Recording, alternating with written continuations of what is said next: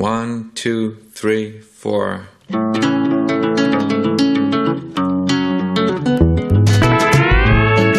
La Cultureta, Rubén Amón, Onda Cero.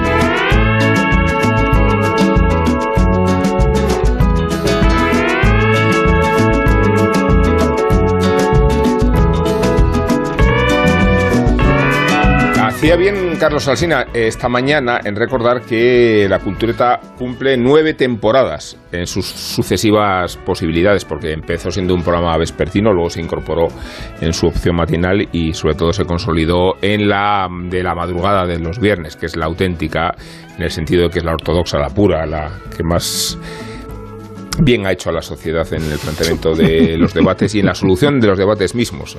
Somos intelectuales y no nos vamos a esconder por mucho que el adjetivo le moleste a, a- bueno, es, una- es un sustantivo en realidad, ¿no? Es un sustantivo, sí. Puede ser adjetivo también ser si, si lo adjetivo, usas como tal. pues Pues el Sí. insulto. Pues un insulto. intelectual. Sí. Ese es ¿Qué me ha adjetivo. dicho? Bueno, intelectuales, bienvenidos. Eh, Sergio del Molino, Rosa Belmonte, Isabel Vázquez y Guillermo Altares. Buenas noches. Y, y hemos vuelto. Eh, sabéis perfectamente que cada vez que nos vamos eh, se crea la incertidumbre de si volveremos. Esto es un running gag en realidad, ¿no? Que nada tiene que ver con lo cuestionados que podíamos eh, estar, que no lo estamos. Y lo demuestra el hecho de que comparezcamos de nuevo después de un verano muy ajetreado para todos, ¿no? Como ha sido vuestro verano, en realidad no me interesa. Pero luego lo desglosaremos eh, en, en función de los pespuntes que sacamos a mi verano, que es, yo creo que es un poco el que le interesa a la audiencia, ¿no? Porque Pero igual necesitamos más de un programa para contarlo. No es un serial, el verano de Amón. Va no, por- pero va por que, días. que yo lanzo mi verano y de ahí la idea del programa de hoy, que es un poco experimental porque eh, nos hemos incorporado con poquísimas ganas de trabajar, pues parta de la idea de sacar mm, hilo de mi propio mi propia, de mi propia experiencia, pero De, de la tuya da- solo. da- no da muchísimo juego, lo vais a ver, o sea, yo Todo esto es revista de toros, yo me pido Mariby Romero. Pero a ver, la cuestión es que tú, tú eh, Sí. cuentas tu verano y nosotros apostillamos. bueno, podéis Aplaudimos, sacar, aplaudimos. O aplaudimos.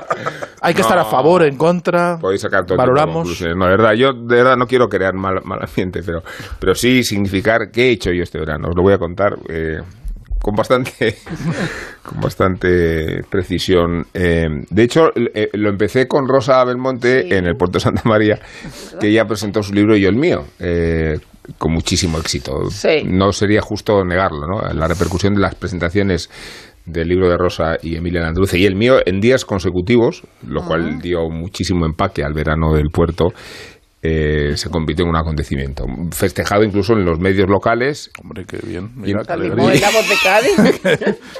Mira. Más adelante me desplacé a Santander y con ocasión de una visita a Puente Viesgo, eh, esto a Guillermo Altares, ¿lo ves? Ya la- lanzo el primer pespunte. Eh, tuve o- ocasión... Muy buenas cuevas en Puente Viesgo. Eh, tuve ocasión de visitar la cueva del castillo de las monedas, eh, que son Increíble. impresionantes. Las ¿no? monedas tiene uno de los dibujos prehistóricos más bonitos que he visto en mi vida, que es este... La mano, ¿no? La, la mano, y luego hay un- como una raya hacia arriba y un zorro o un bicho que aparece subiendo esa raya, que es una cosa impresionante porque es muy abstracto. Y, y el castillo es de las cuevas más importantes que hay en el mundo, porque eh, estuvo habitada por neandertales, luego sapiens, tiene mm, pinturas que se creen que pueden ser anteriores a los sapiens. Es, un sitio precioso, Puente Viesgo. Mira, esto os vais a flipar. Dentro de unas horas, si para quienes lo estén escuchando en directo, la cultureta, en Puente Viesgo se celebra unas, una jornada, una reunión del Club Palan- Palindromista Internacional. ¿Sí? entonces se juntan los palindromistas de ¿Vas o todo qué? el mundo. No, que voy a ir, yo no sé hacer un palíndromo. Ah, pero hay aunque me- vamos, palindromistas. hay palindromistas. Entonces que se dedica a compiten, claro, a ver quién, a ver, a ver quién lo tiene más largo, el palíndromo. Qué largo, A ver quién, sí, sí, sí. sí, es una cosa. No sé si improvisa, no sé. Solo sé que eh, me ha llegado la información de ¿Cuál que palíndromo se favorito? informan. Pero eso es como, Oro, como, es como el un mío. concurso de rap, ¿no? Oro, dice. No puedes, a ti no te, vas- no te van, no te van a invitar.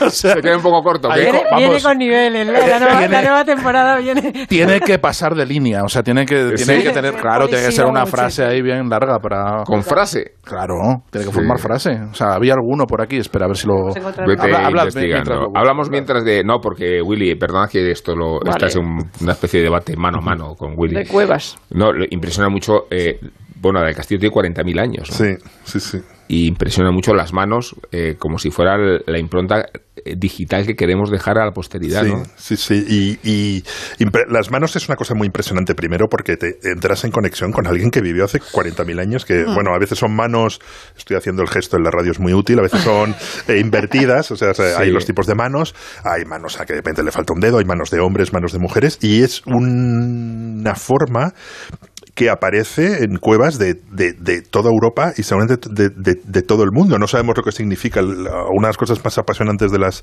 pinturas prehistóricas es que hemos perdido su significado. ¿no? Hay muchas interpretaciones, pero no, no se puede saber. En realidad no, no, no tenemos ni idea de lo que querían decir. ¿no? Pero ¿por qué aparecen manos eh, ocres eh, en toda Europa? ¿Qué significaban? Era una manera de comunicarse entre clanes. De, no sé, no se sabe. Pero, pero luego tiene todos los puntos, que también, muchos dibujos con puntos y rayas que también aparecen en muchísimas cuevas. Y luego los dibujos son impresionantes. Sobre todo el- las monedas, que es una cueva rara porque se llama las monedas porque apareció un tesoro creo que napoleónico Eh, realmente o sea, es una cueva en la que la, la historia ha ido entrando y pasando y dejando huellas ¿no? y tiene unos cuantos dibujos muy muy buenos y, y hay uno que no, no he visto porque es una zona que tiene mucha concentración de, de monóxido de carbono no se puede visitar creo que tiene un mamut precioso vamos creo lo, lo, lo he visto en, entre los mamuts. en, en Google tiene un, tiene un mamut muy bonito Eso pero lo tiene- podrías decir con un palíndromo. sí. Has encontrado, a ver, tenemos ver, el palíndromo. ha- han hecho los del Club Pal- Palindromista para, Sí. como, como es el Valle del Paz, pues han hecho un palíndromo ad hoc que es, liaron el Paz a pleno raíl, que es el, El Paz, claro, muy bien. El río, muy bien. pero uno, un palíndromo muy famoso es Severlas al revés. Y daba la ro- a la zorra de Navarra. sí daba rota Daba la la- zorra daba- daba la rota. Sí, y luego hay uno que yo no conocía que es Isaac no ronca así. Isaac no ronca. No ronca sí. así, que me encanta. Es un buen palíndromo. No, pero nos quedamos con oro. Igual es una frase de la Biblia y no nos hemos enterado. quede- Oficial. quedémonos con oro, que es el palíndromo de, de De la cultureta, oro. O sea, a lo que aspirar, ¿no? Eh, eh, bueno, es- esta, este pasaje de en Puente Viesgo no me impidió de hacer unos desplazamientos internacionales, en concreto al Festival de Salzburgo, donde de- disfrutamos de máximas calidades. ¿eh? Han vuelto a subir, por cierto, el patio del Butaca lo tenemos en 455 euros. Vayan ustedes con la familia. no el abono la sesión ¿no? La sesión. Claro, si tiene razón David de diverso, es que es más caro, otra- más caro. otras cosas que Sí. los 365 Hombre, euros Bueno, de lo que es caro es ir a ver a Coldplay, ¿no? O a escuchar, ¿no? Si Y- y tienes se suerte de que agota. Y Sí. Sí, sí, se Sí. agota, sí. Porque creo que aspiran a una recaudación de 25 millones de euros, ¿no? Por Es un una barbaridad. concierto, sí. No, por varios, por varios conciertos. Sí, no, pero digo uno solo, ¿no? Sí. O sea que, que no sé si tenéis entrada para Coldplay. No. Había una lista de espera de dos millones de personas. No, literalmente. Literal. Sí, sí. Eh, El caso es que de regreso de Salzburgo y de sus calidades, en- ¿estuvisteis vi- eh, viendo eh, a John Malkovich en Madrid? No, no Y el espectáculo que se trajo. Yo no he pisado Madrid. no he pisado Madrid. Pero tenéis alguna impresión sobre John Malkovich. A ver si No. nos- no Eh, eh, tampoco, ¿no? O sea, muy a favor Yo en general, de John Malkovich, bien a favor. muy a favor bueno, vino a los veranos La de película, villa. la de Spike Jones, está muy bien. Sí, y trajo la experiencia de un asesino que fue muy célebre eh, y que luego fue indultado por la sociedad y al ser indultado aprovechó y mató a 13 personas más. Eh, y de hecho había mucha confusión porque muchos espectadores pensaban que John McClure estaba hablando de sí mismo, como era todo en primera persona. eh, algunos se impresionaron de cómo es posible que no han detenido a John Malkovich y está contando todas Eso es estas verdad. cosas. ¿No? Mucha confusión Como entre la autoficción. no- No, es que Malkovich siempre tiene la. Es tan raro y es tan peculiar que siempre tiene ese halo como de, de tipo Claro. siniestro, ¿no? El Balmont, eh, el mejor Balmont que ha, De- que ha de- de existido. cómo ser John Malkovich no hay película. También, es que esa película es buenísima, sí, sí. y, el asesino de la línea de fuego de Clint Eastwood Bueno, bueno por cierto, se, se murió Wolfgang. Petersen. Se murió, Se murió sí, Wolfgang ¿lo veis Petersen. cómo salen cosas Salen cosas, verano? muy bien. Salen cosas. Y es verdad que ese, ese asesino que... ¿dónde? Ah, sí, tuvimos el magnicidio también en, en Japón este año con un tío que se hacía la pistola como el de la línea de fuego, que se la hacía sí. como de, Sí, de sí, de madera para pasar de Para pasar plástico los para pasar controles. los controles adelanta, se adelanta a las pistolas estas que te puedes hacer por impresoras, por No, impresoras eh, 3D. Está muy bien esa película, No como el magnicidio de esta semana, que vamos así como a magnicidio cada, cada dos meses uno. Pero no nos cuentes solo el festival Salzburgo, Ciudad de Contrastes, eh, es una... Mozart. Sí. ¿Fuiste a ver eh, a la ruta de Sonrisa y Lágrimas? Bueno, ya la hice, ya la hice en su momento. ¿Has hecho el su de momento. Sonrisas y lágrimas, qué bonito. Lo he hecho, sí, pero solo para... Para, Para, Ah, bueno, para para dejar bombas. para- paródica, Pero con gesto, con gesto desdeñoso lo hacías, ¿no? No fui, pero pa- para ver. Rubén, no, me, me subí al autobús. eh, porque además, cuando te subes al autobús, no sé si lo habéis experimentado, No, pero es no, una experiencia pero me encantaría. impresionante, Porque lo primero que hacen es pasar lista y preguntar cuántas veces habéis visto la película. y entonces. Es imposible. Que menos Dicen 20, ¿no? 50 y entonces levanta la mano medio autobús y 180 y ¿Vosotros sabéis cuántas veces habéis visto Sonrisas y lágrimas? yo cuántas veces las he evitado, la he evitado sí. No sé, yo Yo entre una y ninguna. Eso. ¡Hala, venga! No Muy bien, muy bien. Guillermo, no, no me lo Por creo. favor, Sí. No, no, no la he visto, de verdad. Es Pero no puede ser. Que no has visto O sea, sonrisa sí. y lágrimas. Si la he visto, o sea, si la he visto, la he visto de, o sea, yo creo que la vi de niño, porque más o menos tengo como me No me lo pero- creo, Guillermo pero- Altares, eh, falso. ¿Cómo pueden no haber visto a Eleanor Parker? Por favor, si es que no puedes mirar a otro lado. Bueno, yo lo- eh, un día leí que, que Ripoll de Filming no había visto lo que el viento se llevó y me dejó para ti Qué fuerte. Jaume Ripoll, ¿no había Sí, visto? sí, Bueno, Sí. se lo leí. Pero me vais a echar de cultureta.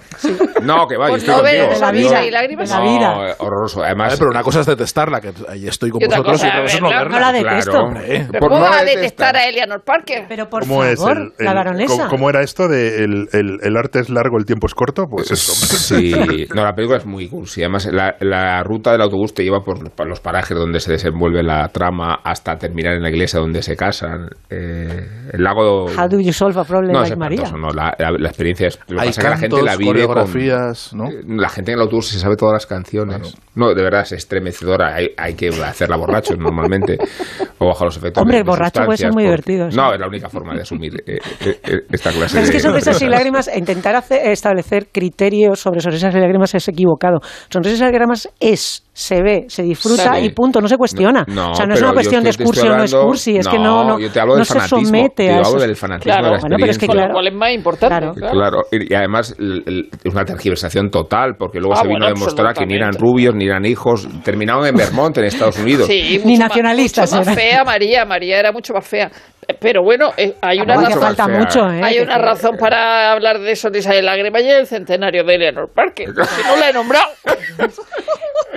Pero es que, eh, eh, de hecho, en Salzburgo está la casa eh, real donde tra- transcurrió la vida de, la- de esta abyecta familia, que para, claro, para perfeccionar un poco la, la- la tragedia, la compró Himmler. Bueno, Himmler la compró a su manera, como... Esto para mí. y yo he dormido en esa casa, porque luego la transformaron en un hotel. ¿Con Himmler o sin.? No, pero en la casa de Himmler es todo muy inquietante, la verdad es que... eh, y luego está el- ahí sí que está la escalera de verdad, donde Sí. después la película... La del silbato. La del está- farewell. Están las fotos de la familia, es todo muy inquietante. Uy. Yo, se pasa mucho. Sí, sí, es Además, es que la, Pero de la familia de verdad o de la de la familia de verdad, Claro. de verdad, que La es gente muy fea, ya lo has dicho Ya. tú. muy fea y muy, Muy desagradable. Y muy, o sea, hasta cierto punto pues, lo ponemos como un héroe, muy, muy cazurra, porque era, o sea, Sí, el, el Fontrap era un nacionalista ultramontano, eso es que es una cosa muy de mi Sí. mujer en casa, cuidando a los niños y, y esto, y, y mi país para mí, que hacen estos señores que me invaden. Vale, que es que el, el- el- el adversario era... Concluimos que se lo tenían merecido, entonces. No, que, que casi casi hay un momento en el que vas con los nazis, fíjate lo que te digo. vas con los nazis siempre. Siempre vas con los nazis, y estoy de acuerdo. Siempre, Esta siempre. frase, pero en su contexto, por favor. Claro, por favor. claro, claro. Yo siempre, yo siempre he fantaseado con que al final, eh, cuando Hitler. van por las montañas los pillan y los mandan a un campo de exterminio. Oye, pa' feo. Pero luego, entonces hay otra película. Pa' feo Rolf, ¿eh? que era... Era, Era muy feo, era muy- era muy feo, sí. Sí, sí. Era muy feo, muy feo. Siempre fantasean con que ganan los nazis. Bueno, ¿cuál es tu siguiente etapa, lo lleva, Rubén? No, eh, eh, no, porque luego me desplacé a San Sebastián a la quincena musical. Eh, entonces yo creo que lo más cultureta que se puede hacer, estoy hablando mucho de mí, ¿no? Pero yo creo que le gusta Bueno, mucho a la audiencia. sí, Me interesa, me interesa. es asistir a cómo una orquesta barroca de instrumentos originales checa interpreta una misa de un compositor checo llamado Jan Cimas Zelenka. Entonces esto ya me convierte en máxima Bueno, ya cultureta. Aunque de Ya no decir... tenemos el fito ese. El culturómetro está de vacaciones todavía, pero... Sí, sí, estamos en una situación muy precaria. ¿eh? No por la incompetencia del técnico Jorge Zaborano, que es competente, o sea, que nos sonría al otro lado como diciendo, pero estas bestias, ¿quiénes son? Bueno, pues este es un programa, Jorge, que se emite de madrugada, los, los viernes, de viernes a sábado, y que hoy nos reúne aquí porque estamos volviendo con las experiencias del verano. Aunque lo más interesante que vi en San Sebastián fue la exposición de Chillida y Oteiza, que realmente En es, extra- ¿no? es extraordinario. No, eh, en el Museo de San Telmo. Ah, en el Museo de San Telmo. Sí, una experiencia ¿Ya extraordinaria. has visto los coches de Norman Foster que te he leído? Y he visto los coches de Norman Foster ¿qué en? Bilbao, en el Guggenheim. Eso que tenía, tenía casi tanto público como Coldplay, ¿eh? Has viajado muchísimo. ha tenido 650.000 visitantes la exposición y decían en el museo, es un dato oficial, que ha sido el verano de más afluencia desde que se inauguró el museo. Bueno, esto viene a decir que se ha recuperado en los hábitos culturales. ¿no? Pues yo he visto los Maravilla. coches, yo he visto los coches del chatarrero en Parla y te digo yo que no tienen mucho que envidiar a, a la colección de Norman Foster. Sí, la- O sea, Sí, que tiene hasta el coche del atentado de Aznar. Quiso comprar el de Lady. Quiso comprar el de Lady Di, pero no Pero, pudo. ¿qué es el Me chatarrero de. Parla? Vamos a ver. Luis Miguel el chata- es un señor que tiene una, un desguace, desguace en la torre en Parla, que es una cosa impresionante. Impresionante. O sea, el tío quiso, quiso tener un desguace porque lo veía en las películas americanas. ¿Pariente de Rafa? O sea, tú vas allí, tú vas allí Sí, y el- es alucinante. O sea, tú puedes encontrar cualquier cosa. Las ruedas de. O sea, hay un sitio donde hay solo ruedas. Sitio donde hay pistones. Sí, sí, sí, los coches siguen teniendo pistones. Bueno, sitio donde hay de todo, de, de Pero cualquier marca. Según, según esto, está en, la carretera Madrid-Toledo. Es que pones desgua en, en, en Google Maps y te sale desguaces la torre Claro, directamente. no hay Pero otro. esto está en, en Toledo. Además de ser el la mayor, el mayor playboy de España. O sea, sí, él o sea, fue novio de Carmen Martínez Sí. Bordiú y fue novio de Mariluz Barreiro y es que él era súper fan plan- de Barreiro y Hizo- Franco. Hizo una, fortuna, hizo una fortuna con el desguace, entonces. Y entonces, claro, el desguace es, es verdaderamente impresionante, es decir, como, como instalación, y que, o sea, que no tienes que recorrer en coche, ¿no? Y entonces él coleccio- empezó a coleccionar coches. Y entonces hay una nave que nos enseñó un día que hicimos una visita privada. Y entonces eh, la- los coches que tiene allí pueden ser desde uno de el Zar, o sea, un coche de, de esos que tienen una rueda como las de las bicicletas, hasta coches modernos, ya te digo que Pero es tienen de se- lo, lo y Agatha mirando, Ruiz de la esto Prada se ve también, desde, ¿no? Que se ve desde la luna. También o sea, fue novio, sí. Sí, sí, sí. Los dos Sí. monumentos que se ven desde el espacio son Desguaces la Torre y la Muralla China. Sí. Porque lo estoy mirando y es como un, un- un- un campo de melones hasta, hasta el infinito. Es, O sea, es- no vayáis al Guggenheim y a desguazar, A desguazar la torre. No, pero me parece una, una experiencia. He visto sí. que el concepto este, recuperación es la torre, ¿no? Por cierto, hablando de, de desguacer la torre, que, que el Rafa, eh, el, el titular del programa Sin La relación Brújula, con a el partir de esta temporada se ha propuesto hacernos la competencia con una especie de subproducto cultural que se emite, ¿no? A qué amigos. hora, al final ya, ¿no? De, A las de- 11, una cosa así. 11, El último Hace un rato. hace un rato. El último a- rato. hace un rato como no como tratando de crear ciertas competencias con con este equipo de profesionales eh, que lidero yo mismo eh, en Pero este yo, no, me, no me siento aludido, eh, también te lo digo. ¿No? no, no me siento ¿No te nada. inquieta? No me inquieta nada. ¿Quiénes, ¿Quiénes van? Jorge Galindo, Karina Sainz No. Edu Galán y Ah, Chapu. Qué lindo. Edu, compañero bah, mío. o sea, nada, Edu Galán, Karina. Chapu. Sí, bueno, pues ya, eh, en fin, con esta alineación no tenemos nada que inquietarnos. Bueno, voy a dejar de hablar de mí, eh, hablar un poco de vosotros, ¿no? Aunque he de decir, he de decir que también he tenido buenas lecturas, pero, quiero saber de las vuestras. Eh, y a partir de ahí, tirar pespuntes. Este es un programa muy original hoy. ¿eh? Eh, he lanzado mi programación veraniega. eh, no he hablado de las lecturas. Me leí, por cierto, Isabel, el libro de, de Billy Wilder, que me gustó. Muy lo muy- mono. Sí. Leí uno de Periférica, el de la metafísica del aperitivo. Es muy Ah, bonito sí, este ese es muy libro. bonito, muy corto. Pero ese no te da para unas vacaciones. Ese No, un- le- lo leí. Te da para un aperitivo. Claro. Y el que más Es un ratín. y el que más me ha gustado, eh, no sé si llegasteis a leerlo, es La casa herida, que es de Horst Kruger, que es un periodista No.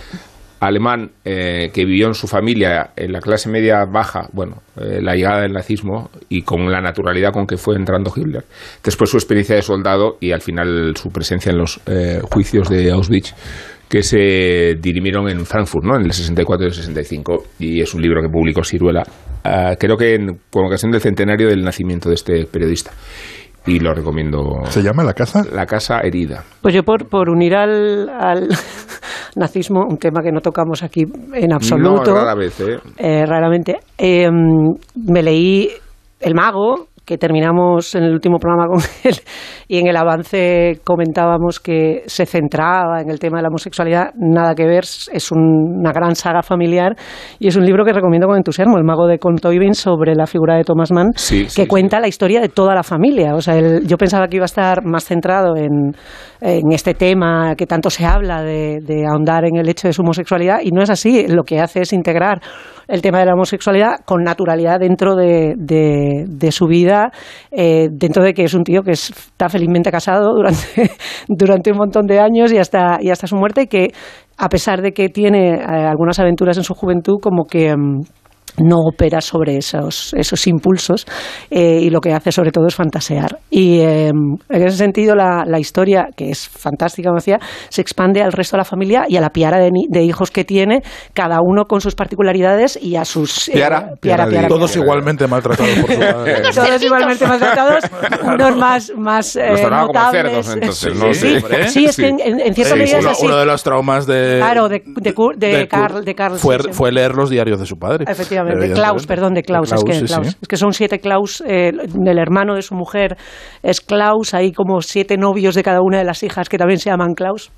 Eh, el caso es que es eh, muy divertido porque además empieza con, la, con esa tradición, gran tradición del padre, del el Heinrich padre que, que, les deja poco más o menos con una mano delante y otra detrás teniendo un fortunón. Y, eh, y la, la madre brasileña que, que, a partir de entonces empieza con mano firme a determinar qué es lo que va a hacer cada uno de ellos. Y el, y el matrimonio de, de Thomas cómo determina cómo se van a comportar también con cada uno de sus hijos en esa comodidad burguesa siempre por oposición además a, a su hermano que es el idealista de la familia el que lleva hasta las últimas consecuencias el compromiso, eh, digamos, antifascista y, y, incluso estando en Estados Unidos está viviendo en la indigencia uno y el otro en un caso plon enfrente. Es una, eh, aparte de la, la, la pila de suicidios que hay en, las hermanas, eh, con, enredos amorosos de unas y de otras, con los, los, hijos que viven en la bohemia, los dos hijos mayores viven en la bohemia, de entreguerras a tope, eh, la hija que se casa con Oden, eh, pero se había intentado casar con Isherwood antes, era lesbiana y era para... Es que Oden era, homosexual. claro, claro, por eso. O sea, es como, es de verdad una lectura, además con la prosa esta que tiene Tobin, que parece que te lo está contando en el salón de tu casa, con unos diálogos personajes súper ágiles, que es, ha sido una de las mejores lecturas del verano. Y me he dado cuenta que es, es, una tontura, que al final he leído mogollón sobre familias esta, estas vacaciones. Eh, uno, sí. no sé por qué he empezado, y también algunas series, y de repente decía, estoy viendo nada más que sagas familiares, eh, hablábamos... Pero igual porque estás influida por eh, la serie de Miguel Bosé, de la que... No. No, esa dinastía te tiene igual, completamente... Igual, es igual, igual. Igual es no, bueno, eh, sí, he escrito, he estado escribiendo la serie de, de Bosé, estoy como guionista en, en esa serie, pero eso ya ya no, no creo que haya, bueno, no lo sé, no lo sé, puede que haya influido. Mira, yo, el, mago lo he empezado, llevo muy poquito, lo he empezado, pero lo he empezado porque una de las lecturas de este verano ha sido eh, Volver a la montaña mágica, o sea que, es un libro que me leí eh, en, en, la universidad y que no había vuelto a él, más que eh, a pesar de tenerlo muy presente, a pesar de tenerlo siempre de vez en cuando tirar de él y, y, tenerlo muy subrayado y muy notado, pero nunca nunca me había vuelto a, leerlo, ¿no? Y, y, por ese tópico que dicen que los clásicos hay que leerlos dos veces en la vida al menos para por lo menos una de las por, por, lo menos leerlos bien una vez, ¿no? Eh, eh, y, lo he gozado un montón, pero un montón. Ha sido, además había encadenado una serie de lecturas desastrosas que me había enfadado y había tirado los libros por ahí. ¿Con violencia? con violencia, con violencia, sí, con violencia. Eso, como diría Dorothy Parker, ¿no? Como, no, o como hacía Umbral que los tiraba a la piscina, decían, ¿no? Que los tiraba a la piscina. Pero lo siguiente los Brudenbrook, ¿eh? O sea, lo tengo ahí, los Brudenbrook, porque es que leyendo esto te es de lo que te entran, ganas, de leer. Pues, pues, gran serie, es una, maravilla. Antes de que, antes de, te, o sea, te, dejo un momento, pero el, el, libro, el, mago es que está entreverado, todas las obras las va hmm. recordando, integradas en su propia vida, y eso está muy, muy bien hecho. Es, es, es además un recurso muy cinematográfico en el que realmente muy, de biografía. Total, pero, que, pero que, está muy bien integrado, eh, y es verdad que el tema de, de Muerte en Venecia es, es, es muy gráfico, pero está de manera muy, muy sutil, muy bien, muy bien integrado, muy bueno. continúa porque hay que me voy a enrollar. Lo, que se disfruta a mí me, ha alucinado la, que, de verdad que es un libro que tiene magia, que decir, tiene, tiene, tiene magia eh, narrativa, porque no sabes cómo es capaz de sostener durante tantísimas páginas eh, el interés y la, y la, y, el, y, la emoción también. O sea, como, como todo ese mundo de personajes te importan muchísimo sin que pase prácticamente nada, ¿no? Sin que eh, realmente eh, hay, hay, un, hay un amor platónico que dura medio libro, más de medio libro, eh, y que no se consuma, más que realmente creo que nunca se llega a consumar con Madame Susad, con la, con la, con la rica mm, rusa, que no sabemos muy bien, que, que, va rondando por los salones, tuberculosa y demás, y pasan tan poquitas cosas en tantísimas páginas. Y es verdad que, a veces se hacen pesadas las, las, eh, los diálogos platónicos entre Setembrini y Nafta, los dos personajes que se supone que, representan eh, el yin y el yang de la civilización, ¿no? la civilización y la barbarie, eh, que están muy caricaturizados y demás, y que les sirve un poco más para meter doctrina y para hablar de, de, la crisis de, de, la civilización en los, en, en, en, los prólogos de la, de la Primera Guerra Mundial. Y a lo mejor esa es la, la parte que, que más dura se hace pero la parte narrativa, que parece que es una mera excusa para poder colar esa doctrina, es tan buena, está tan bien. O sea, el relato de, las sucesivas muertes, sobre todo la del, la del primo Joaquín Simpson, que, muere eh, en la última parte del libro, es una es un prodigio, es un prodigio, o sea, es, es, algo que está al alcance de, de, muy poquitos escritores y te preguntas, o sea, yo, yo leyéndolo con, con, ojos de narrador, me pregunto cómo lo hace, porque, hay, porque, a veces destripas los libros y dices, bueno, sí, esto, sabes por dónde van las cosas, le ves la tramoya, la, la, puedes diseccionar. La montaña mágica es un libro muy difícil de diseccionar porque realmente está sostenido sobre la nada y sobre un talento muy difícil. ¿eh? Entonces, eh, ¿prevalece el, escritor al leerlo sobre el lector cuando lo tienes delante tú? En, en, mi caso sí, yo creo que es inevitable. Yo creo que ya no, ya no, no puedes leer de otra forma. Mm. Sí, sí, en, en, mi caso sí. Eh, entonces siempre, siempre te lanzas tantos libros por la ventana. no, por la ventana no lo lanzo que no, no, le, no le vaya a dar a alguien, ¿no? Si este libro no hay que tomárselo a la ligera, hay que lanzarlo muy lejos. no, pero es verdad que he dejado dos o tres sin terminar, ¿no? Este verano ha sido una, un verano un poco no eres el que era, fastidioso en ese sentido.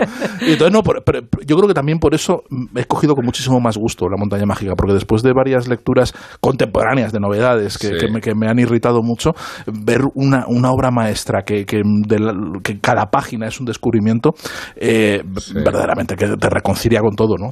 y, te vivifica. Yo creo que eso sí que es el sentido de las vacaciones. Eh, tener la oportunidad de volver a uno de estos libros y, y recordarte a ti mismo en fin, a, los que nos pasamos la vida entre libros y, juntando palabras. Y dinero, ¿no? Entre libros y dinero. Montañas de dinero. Oro es el oro. O sea, mientras cuando hemos dejado de contar, de apilar las montañas de, monedas de oro y de plata que, hemos acumulado durante el curso, eh, nos recuerda el sentido de todo, de, por qué nos gusta esto, por qué estamos metidos en esto y por qué, eh, en fin, por, por, qué forma parte de lo, de lo esencial de la vida. Bueno, de hecho, Sergio, te despediste del programa, no sé si en estos términos, pero parecidos, eh, y no sé si on the record, off the record, y era ahora voy a leer lo que me dé la gana, ¿no? Porque, sí, sí, sí, Porque una cosa es que seamos culturetas de oficio y otra, eh, cuando viene lo vocacional y prevalece, ¿no? además es que luego tienes una pila de libros que, que por otra parte está se, se ve como desplazada por, por, por, la, por la actualidad o lo que te, lo que te, apetezca leer en ese momento. A mí me pasó, no sé si otro de los temas del verano que ha sido eh, el ataque contra Salman Rushdie. Entonces, yo, lo primero que me apeteció es me voy a leer algo. te compras una copia de los versos satánicos solamente o por joder, aunque la tengas ya, de, claro. las, memorias. Yo leí la de son la, ¿cómo se llama? La Hijos de la Medianoche, que, en su momento me encantó.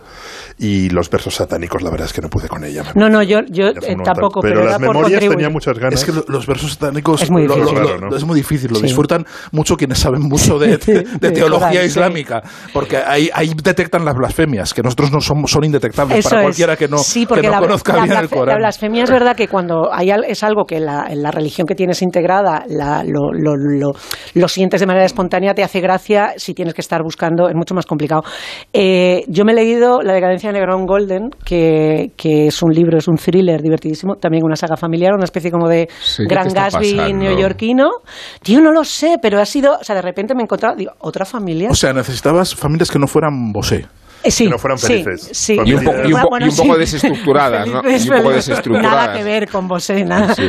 Pues yo, yo me, me- eh, he estado en la que creo que es la ciudad más literaria de Europa. Es difícil decirlo, pero yo creo que lo es. Turín. Que, que Trieste. Anda. Ah, empieza por te, venga. Pero yo Turín creo que también, es- ¿eh? Yo creo Turín que es la ciudad de mayor concentración eh, literaria de, de Europa y he leído uno de los mejores libros que he leído en mi vida, que no lo había leído, que es el Jan Morris de, de- de Trieste y realmente es un libro de viajes acojonante. Me dan muchas ganas de leer el de Venecia. Me lo compré en Venecia hace años en inglés y, y me dio la sensación de que me estaba perdiendo mucho y dice, ya me lo compraré en español y, y me lo leeré y me lo quiero leer en, en español. Realmente me, me, me, me ha parecido un libro de viajes ejemplar, como cuenta la, la historia de la ciudad. Se llama Trieste o el sentido de ninguna parte y está muy bien visto, ¿no? Porque Trieste es una, una ciudad que, que perteneció mucho más tiempo al Imperio Austrohúngaro que, que, que a Italia, que la frontera con Eslovenia está a 10 kilómetros y la frontera con Croacia a, a- a- a 20 kilómetros. hay una Italia austríaca que sigue viva, Claro, que realmente por tienes que ir a una, esqui- una, es- a una esquinita, es una ciudad multilingüe, eh, muy bonita, con una cosa un poco aterradora, eh, nueva, que es que eh, cuando echaron a los cruceros de Venecia se han ido a Trieste. Eh, entonces, Trieste tiene la que dicen que es la, la, la- la piazza más grande de, de Sí. Italia, con un, digamos, tiene edificios en tres partes y la otra parte es el mar. Entonces, esa parte que es el mar, que antes solo veías el Golfo de Trieste, ahora lo que ves son cruceros más grandes que todos los edificios de la piazza. Hubo uno que estuvo dos, dos días, que era una cosa realmente O sea, era como, te quedabas mirándolo hipnotizado y, había hasta en el último piso, que era como un edificio de cinco plantas, yo qué sé, como un circuito para dar vueltas cuando querías hacer ejercicio dabas vueltas y era como una especie de plataforma. Bueno, entonces los cruceros era un poco decir, no, o sea, llévate este bicho de aquí, ¿no? Pero ya- realmente Jan Morris es esa sensación de que Trieste es una ciudad que que no pertenece a ninguna parte, ¿no? Y que, que es una mezcla de, larguísima decadencia de pasar de ser el puerto más importante del, del, del imperio del imperio austrohúngaro a ser un puerto más en, en Italia, que sin embargo no es un puerto más. Es el, por ejemplo, uno de los mayores, Ili, eh, pertenece a Trieste. De hecho, hubo un alcalde de Trieste que fue que era de apellido Ili y cuenta Jan Morris que de repente vas a los a los muelles y huelen a café. Eh, y luego tiene tiene una cosa muy, muy impresionante. Me leí también un, un- me releí un libro de Boris Pajor, que es este escritor centenario de Trieste, que era amigo de, de, de Claudio Magris y que murió a los 102 años y que tiene eh, realmente un, un- libro, Necrópolis, se llama un libro extraordinario sobre los campos de concentración que murió en, en, en- en verano. Y, y Boris Pajor habla de, en Trieste hay un campo de- de- de concentración que se llama Risiera de Saba, es una de las pocas ciudades que conserva un campo de concentración dentro, porque Trieste cuando se rinde, cuando se rinde Italia, digamos, y cambia de bando, la ocupan los, los alemanes inmediatamente y crean un campo de concentración que se llama Risiera de Saba en una antigua fábrica, que es un sitio realmente im- im- im- impresionante, es muy pequeñito, pero tenía su crematorio, muchísimos muertos, sobre todo hubo bastantes judíos, pero sobre todo eh, sobre todo muchos resistentes y muchos y fue una zona muy muy muy muy violenta porque luego entran los partisanos de Tito matan a muchísimos italianos y hasta el 54 prácticamente pudo haber una guerra entre Trieste y Yugoslavia ¿no?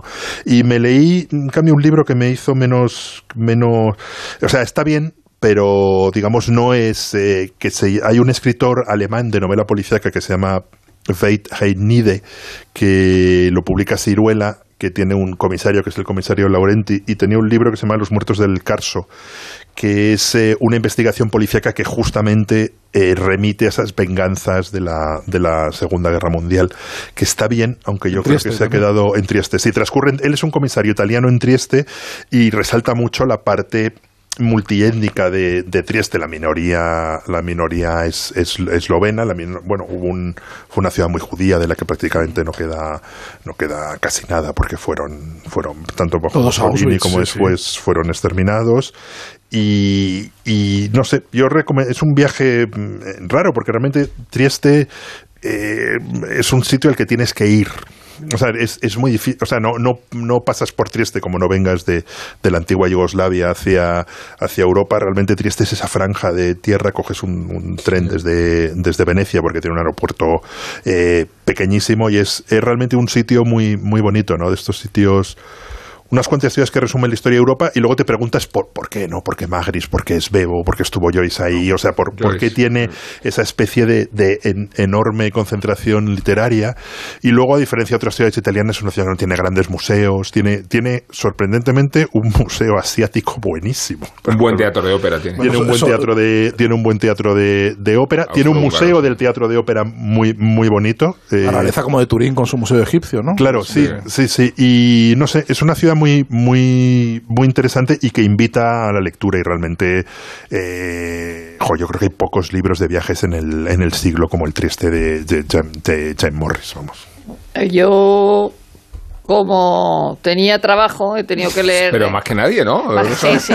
Bueno, de hecho he leído. trabajado por todos. He leído muchísimo sobre ciclismo y muchísimo sobre pecados capitales, porque eran las dos cosas que tenía que escribir tanto en ABC como en los periódicos de Vocento. O sea que Trieste me suena a Giro de Italia directamente. Cuando he oído el Trieste, he, pensado en alguna etapa del, Giro de Italia, pero tenía que leerme los diarios de Patricia Jaime para escribir en ABC cuando salieron el 31, el 31 de agosto. Entonces, la, la mayor parte de, de, tiempo la he dedicado a las 1200 páginas. ¿Merece la pena o no? Yo tengo. o sea, eh, eh, como supongo que esto lo vamos a hablar, tampoco quiero. De, sí, eh, pero. más adelante, ¿no? Si llegas a una conclusión y esto nos evita leerlos, pues. Claro. evidentemente es Patricia Highsmith, con lo cual tiene interés porque es Patricia Highsmith. La, la Ana Bonplanta, la, la editora dedica la mitad prácticamente a su juventud, es decir, lo que va del 41 al 50 es de lo que más, de lo que más hay.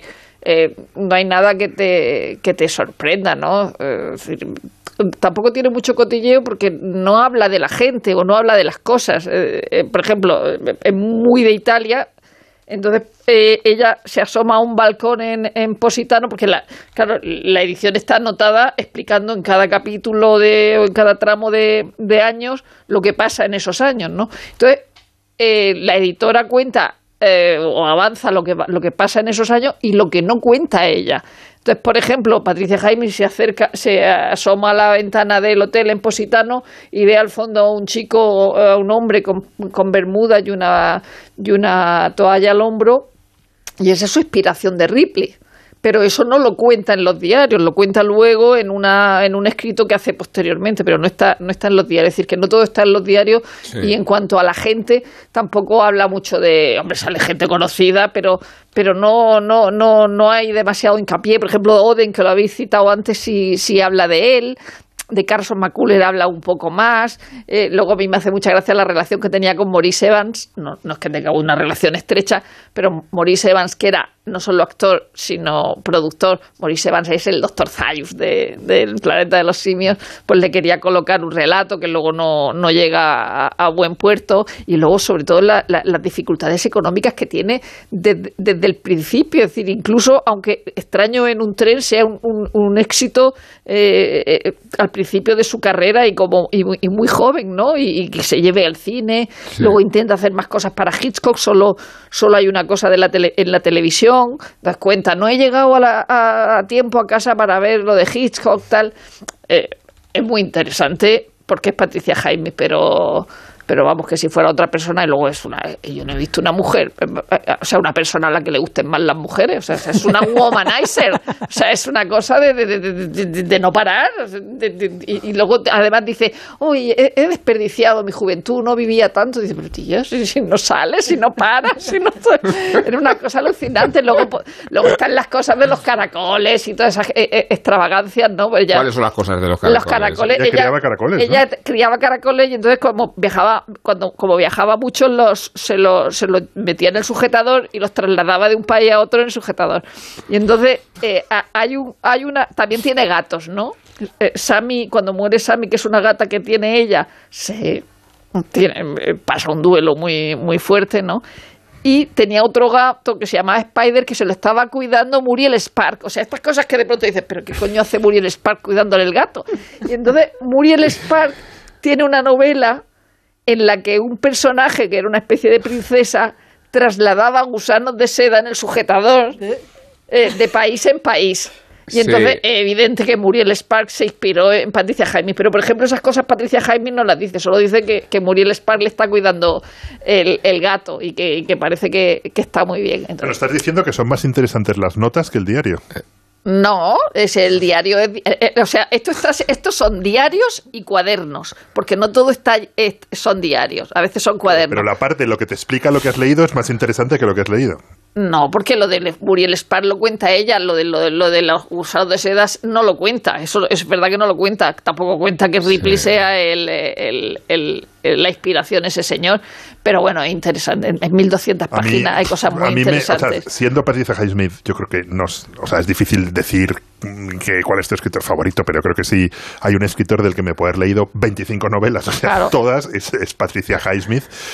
Me dan un y me leí su, la, la, biografía, una biografía que creo que publicó Versal, era un libro muy, muy bueno, con un relato bastante terrible de ella. Los diarios, no sé, me dan cierta o sea, si, fuese como una selección, me los. No soy muy lector de diarios, ¿no? Pero 1200 páginas, y no es porque. Es una selección. pero se puede... Es una selección. Es una selección. los, serán 8000 páginas, de las 8000 las Y no es porque ella. De 8000 se quedaron en 1000, lo que pasa es que hay más cosas que los propios y, y está justificada la polémica de que era, era tan malvada y como no, medio nazi. No, o sea, es una persona misántropa, evidentemente, pero yo lo de antisemita, ella. Además, ella... Hoy, hoy, claro, como estás tú con los nazis. Claro, no. Pero, estamos a favor. Hoy la cultureta está a favor. Puede estar en contra, estoy en contra del Estado de Israel que está haciendo no sé qué, eso sí lo dice, ¿no? Pero eh, eh, es una persona que es de Fort Worth, Texas, como todo el mundo sabe. y ella se, se, queja de la, de la segregación de los negros y de, o sea, de los negros, o sea, que ella, que, que racista no es en absoluto. De hecho, el documental este que está que ha estado también este verano, que creo que lo han recargado... Es, a propósito de la... De, los diarios, que, y, se centra mucho en eso, sobre todo en sus relaciones amorosas y en una exnovia suya hablando de sus particularidades todo el rato, y está todo el rato saltando rodeos, que el, el, visual del documental son tíos sí, pero Pero es una cosa un poco absurda porque es verdad que ella va a Texas, mm. tiene una relación un poco difícil con la madre durante todas las 1200 páginas, creo yo. Pero bueno, es un personaje interesante, un personaje con el que no viviría ni, ni 10 minutos, evidentemente. Eh, debía ser muy buena en la cama porque o sea, lo de, sí, sí, no, de las es alucinante. Y luego la mayor parte eran, eh, muchas eran casadas y mayores, luego tiene un gran amor que es Caroline o Caroline, no sé cómo se se, dirá eh, y, que es Patricia Highsmith. Que es que hoy también leerla comentar según qué cosas, aunque sean triviales, ah, no, es, comenta, que, es que es muy gracioso, o sea, es divertido. Bueno, pero es que, es que ella cuenta, eh, tengo la regla. Cosas así. Eh, Caroline tiene la regla. O sea, a ese nivel, ¿no? Pero hay un momento en que, a propósito de eso, dice, dice, Dios sabe que todas las mujeres están chifladas. Y Dios sabe por qué. y luego, luego, evidentemente, mucho más misógina que antisemita. Sí. Pero me parece normal, ¿no? Eh, eh, luego lee, novelas, dice, dice, Plath y Wolf son lo mismo. lo mismo. Dice, me he leído no sé qué. Dice, desde luego, dice, desde luego, eh, otra persona, otra escritora que no me acuerdo, dice, está claro que está escrito por una mujer. Y luego dice, Plath y Wolf son lo mismo. Bueno, en este hablar de misógino vamos a hacer una pequeña interrupción. Eh, estas tertulias de esta altura no se pueden mantener en el programa que nos antecede, no, eh, eh, no me refiero al, al, deportivo, sino me refiero al presuntamente cultural que es la torre. La, la, Bru. Ha, querido desarrollar, no, pero sobre todo ese final pretencioso de viernes, ¿no? No, de verdad, la, torre no hacía falta. Suficiente tenemos con el frente de la ínsula como para abrir otro Vietnam. Así que vamos a recurrir a nuestros anunciantes para tomar un poco de aire y seguimos con vuestras experiencias veraniegas, que más cosas habéis hecho. Si es que si no, tendré que hablar de mí. En Onda Cero, La Cultureta. ¡Viva el Rasque Diem! ¿El Rasque Diem? ¿Y eso de qué va? De multiplicar la emoción, de encontrar risas hasta en una galleta, o de ver que en tu horóscopo siempre dice que vas a pasártelo bien rascando. Hay muchas maneras de vivir el momento al máximo con los rascas de la 11. Y además, desde solo 50 céntimos, puedes ganar hasta un millón de euros al instante. Rasque Diem, rasca el momento. A todos los que jugáis a la 11, bien jugado. Juega responsablemente y solo si eres mayor de edad.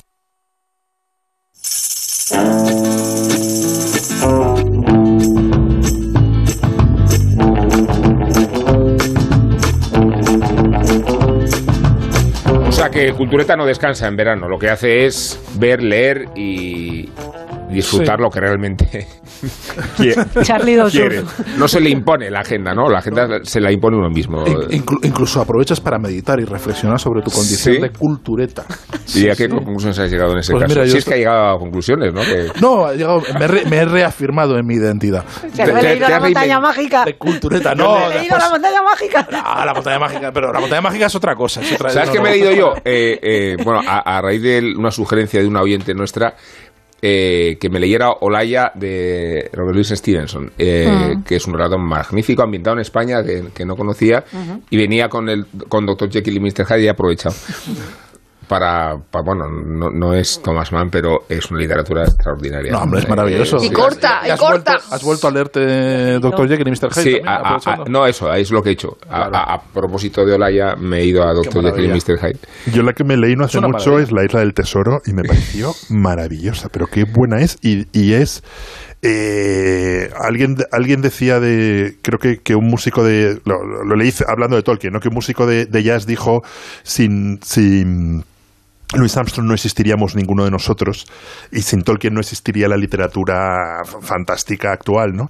Pues sin la Isla del Tesoro no existiría la, la- la- el, el cine de aventuras. Eh, Directamente no existiría. to- to- o sea, todos los, los tópicos que encontramos repetidos una Es vez, verdad. una y otra vez en el cine de aventuras están ya en, en, en- Sí, en- porque además en- ese libro, ¿no? coge- Está todo condensado. Por ejemplo, Wa- Walter Scott está muerto, ¿no? Walter Sí. Scott, o sea, es una, algo que, que no, que no ha dejado legado. Claro, Stevenson Pero muchísimo. Stevenson sí. Oye, el otro día me compré una edición preciosa Swift, de ¿eh? Evanhoe. Eh, y, yo- Me digas que está muerto. y yo- y Jonathan, y Yo- Jonathan yo creo Swift, que- ¿eh? porque yo empiezas, es buena parte legible hoy, ¿eh? empiezas los viajes de Gulliver y es, eh, o sea, es, es que no te despegas. Realmente Ya, es pero es una que los viajes de acción. Gulliver es, eh, Brutal. Es brutal. Y, lo- y luego, y Es luego esa cosa de se ha ¿eh? adelantado a su tiempo. Pero vamos, es una Jonathan, barbaridad, ¿eh? pero Jonathan Swift tiene algo que, que, que no, que no tenían algunos escritores posteriores, que es el sentido de la ironía, o sea, era Sí, una- un sentido de la parodia y de y, y del, que, que lo hace muy divertido. y los una- libelos que escribe sobre los criados, y es sobre muy propio, ritmo. muy propio de la literatura del siglo XVIII que luego se pierde en el XIX. ¿eh? Buena parte se, se vuelve una literatura mucho más Seria. solemne, Sí. mucho, Sí, mucho que más se toma solemne, mucho más sí. en serio a sí Sí. misma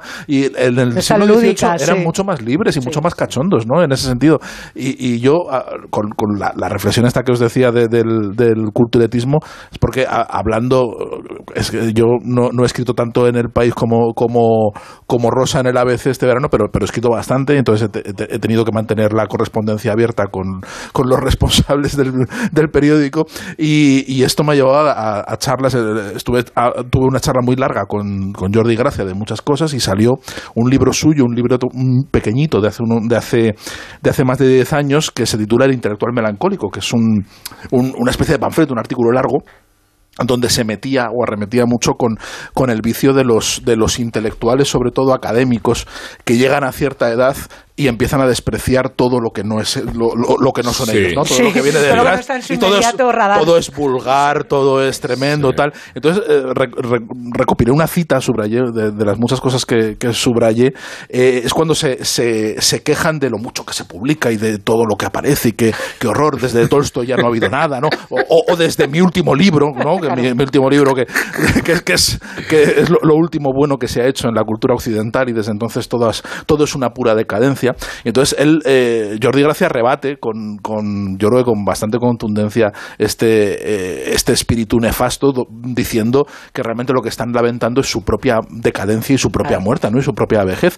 Y hay una cita que decía que esa sobre, dice, pero esta sobreabundancia inútil que ve el intelectual, la sobreabundancia de, de- de un montón de novedades y de, y de su superproducción cultural, dice, resulta que al menos en España significa por primera vez una forma de homologación a los usos y costumbres intelectuales contemporáneos. Nos quejamos mucho de, o, no, o hay un tópico de que nos quejamos de la vulgarización y de, de, fíjate, vamos hacia la decadencia y hacia una sociedad analfabeta, cuando realmente todos los datos indican lo Sí, contrario. eso es así. indican lo contrario y la existencia de este programa es una muestra de ello. Es una Sí, muestra y del alfabetismo Un baluarte, de- ¿no? de la alfa- de la- Un baluarte, ¿no? no, no, y, baluarte. y una, y una consecuencia de la alfabetización y de que Sí. y de la homologación de un país que hace no mucho tiempo, eh, pues sí que estaba realmente atrás y, y- y profundamente eh, eh, analfabetizado eh, y ahora eh, está en buena medida homologado con, con el resto con el resto de Occidente Occidente, ¿no? Y, creo que forma la, alegría y el desenfado con el que, con el que nos eh, dirigimos y tratamos y, y, abordamos toda la cultura no solo en este programa, sino en otros sitios, eh, creo que es una, un síntoma muy bueno de ello y me ha reafirmado en eh, mi hostilidad hacia los gruñones y hacia los decadentistas y hacia los reaccionarios. y a los reaccionarios en general, aunque se vistan de progresistas muchas veces. Sí. Muy bien, está apasionado, ¿no? A, no puedo estar más de acuerdo. A un manifiesto. Sí, yo, me he leído un libro que, que, que, suena menos cultureta que la, que la montaña mágica y que cualquier clásico del, del y es la, la, chica de al lado de Jack Ketchum, que era un, un, libro de 1989 que se reeditó el año pasado. es que es una historia de terror, creo que hay una película también. Mm. Eh, es una historia de terror narrada por alguien que está viendo como a una chica eh, que es adoptada por una familia de gilibili, o sea, de gentuza, la torturan y él le está viendo, no todo, pero está viendo algo, no participa, pero lo está viendo. Entonces, esa, esa, esa novela muy corta, eh, describiendo unas cosas espantosas, es decir, una novela de terror, y, sobre todo la culpa, la propia culpa de él de estar, eh, de estar permitiendo en, cualquier caso eso, y me, ha gustado muchísimo. Luego lo estaba alternando con la con Jacques Barzun, con Del amanecer a la decadencia, pero esto ya es un libraco impresionante que son los, los últimos 500 años de vida cultural en Occidente. pero ese lo tengo, lo tengo todavía ahí eh, leyendo, no, no, me lo he terminado. Sí, que hay una adaptación del... Ah, pero, es, pero es muy inquietante. No, no, sí que había, sí que había, estaba, estaba, buscando y sí que hay una adaptación de 2007 que yo no he visto. Es muy inquietante la novela, una, novelita y sobre todo, o sea, como él está contando y cómo la pues puede haber tanta gentuza por ahí. a propósito de gentuza y de crímenes eh, tremendos, yo he visto una miniserie que tiene en las próximas semanas, por lo menos la semana que viene, espero que hablemos algo de avance de las nominaciones a los Emmy que se entregan ah, a la, estamos en la antesala de los Emmy estamos en la antesala de los Emmys ya vamos en la te diré que estamos ya entre al lado de las cortinas. estamos al lado de las cortinas ya agarraditos. Y em, está nominada una miniserie que de todas las que hemos visto este año es la que yo creo la única de la que no hemos hablado que es bajo el mandato del cielo. Ah, yo lo vi. Eh, no hemos hablado de muchísimas. Mormones. Muchísimas pero de las que están nominadas este año yo creo que hemos hablado de todas porque ha sido de droga, bueno, de todas. De Colegio Abbott no hemos hablado. De segunda enseñanza. Voy a hablar de algún Hemos hablado, sobre todo de segunda enseñanza. De segunda enseñanza hemos hablado, nos ha, nos ha dado para running gag, eh, largo y tendido. Eh, pero que está debajo del mandato del cielo, que es un crimen tremendo, una chica mormona, la, la, perfecta chica mormona, una chica de Utah, con su bebé de pocos meses, aparece asesinada y el pobre de Andrew Garfield, que también es un mormón, ahora reza en mormón, él reza en todos los credos, él es jesuita, él es evangelista, él es adventista del último día, del séptimo día y es, y es también mormón ahora. Es un policía que tiene que investigar esto y está involucrada otra familia, que de ahí lo del tema de las sagas estas mías del verano, pero que en vez de una saga de, de mormones fundamentalistas, que estos son, en vez de todos los hermanos eran valientes, todos los hermanos eran fundamentalistas. Y es un grupo de mormones, cazurros, gilbilis, como decía Rosa ahora, un redneck de, de, Utah, que se van radicalizando según va avanzando, es una trama que se cuenta en diferentes tiempos y tal, pero se van radicalizando por, en plan antisistema, por oposición al gobierno de Estados Unidos que está mm, cargándoles de impuestos y tal. Y eso les hace... Vota la Trump al final, ¿no? No, no, es una historia de los 80, está basada en un true crime, uno de estos libros que, que lo petan muchísimo porque son muy sangrientos y muy, muy, muy eh, digamos, excitan las ganas de, de, sangre que tiene el, lector, pues se ha convertido en, una, en una miseria que está francamente bien. ¿No has, leído nada protagonizado por algún soltero misante? pues déjame pensar que igual sí.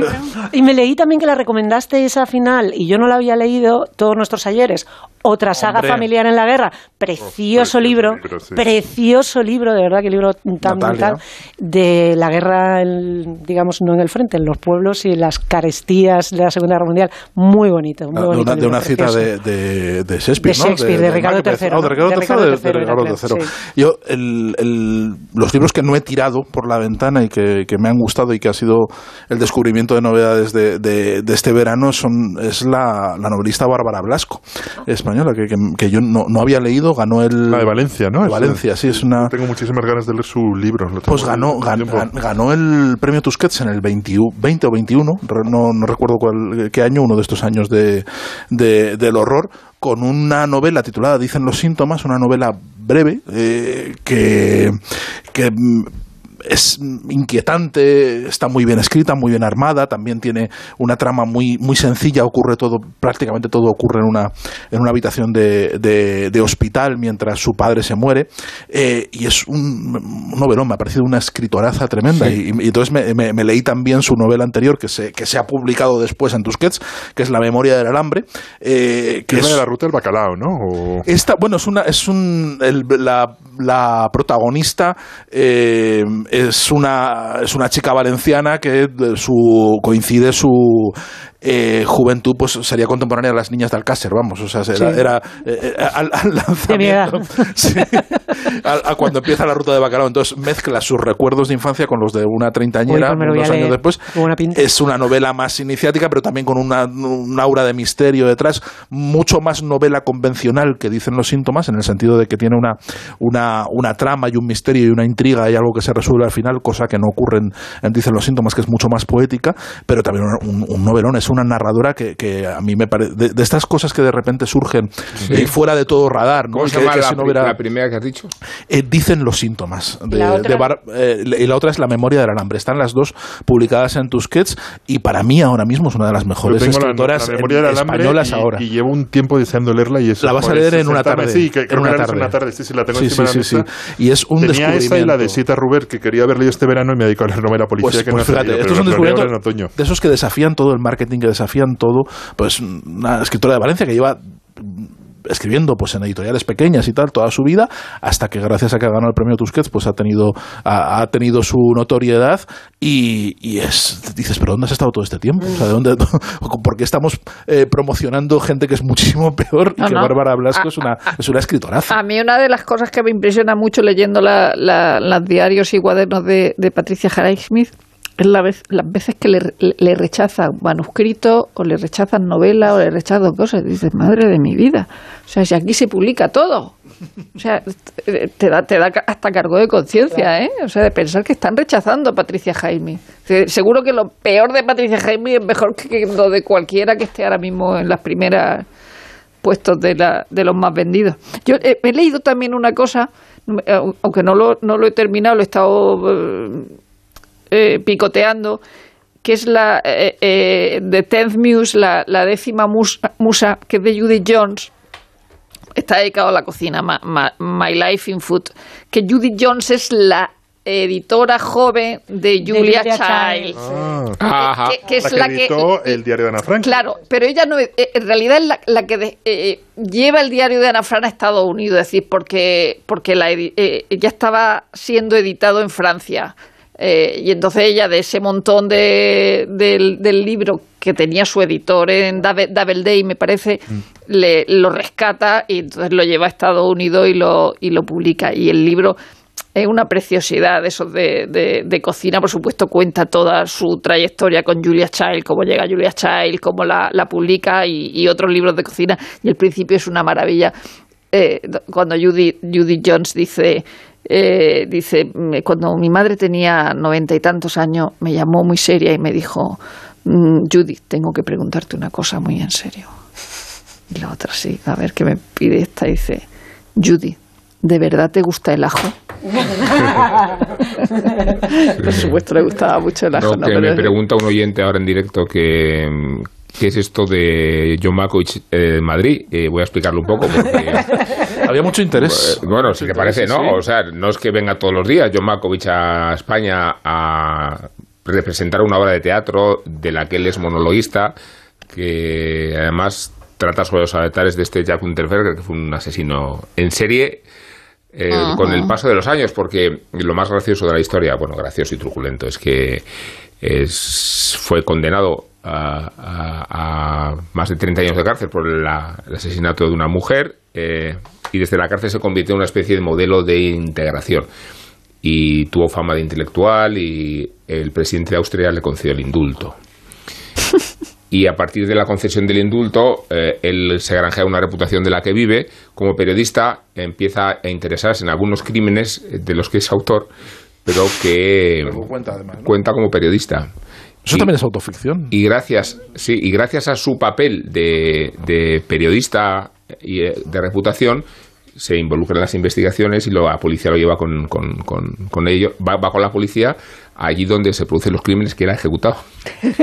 Maravilla. O sea, esta vuelta a la impostura total. Pero esto es eh, llegar, estirar un poco el chicle de los obituarios de, que se hacen en la prensa española, que, donde lo, importante del muerto es que conoció al que escribe el obituario. ¿no? Es decir, esto es un poco... lo, llevas a otro extremo. Hasta con Maradona pasó esto.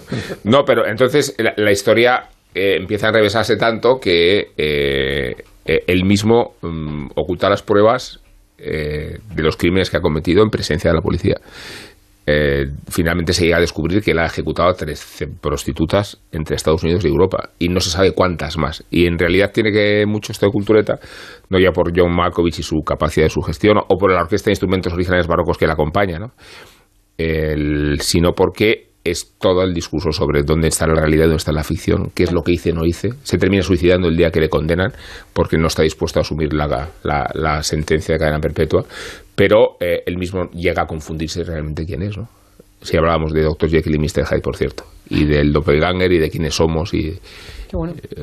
Pues esto que decías de las necrológicas, de una manera, Sergio, ojalá fuera solamente lo que escribe el encargado de la necrológica, que esto es por todo el mundo. O sea, ahora mismo asistimos no solamente cada vez que se muere alguien, al hecho de que el titular de, del medio que sea va a hablar de sí mismo y no de, sino del muerto, sino que todo el mundo, cualquier fulano que se topó con él, por la calle, se va a compartir ese momento con él. no se habla de la obra, no se habla de tal, se habla del momento que me encontré con él y le dije hola. Creía que ibas a decir que los obituarios tienen titular clickbait. También, y alguien se ha muerto y no te vas, te vas a creer quién. No vas a creer Nunca te figurarías quién.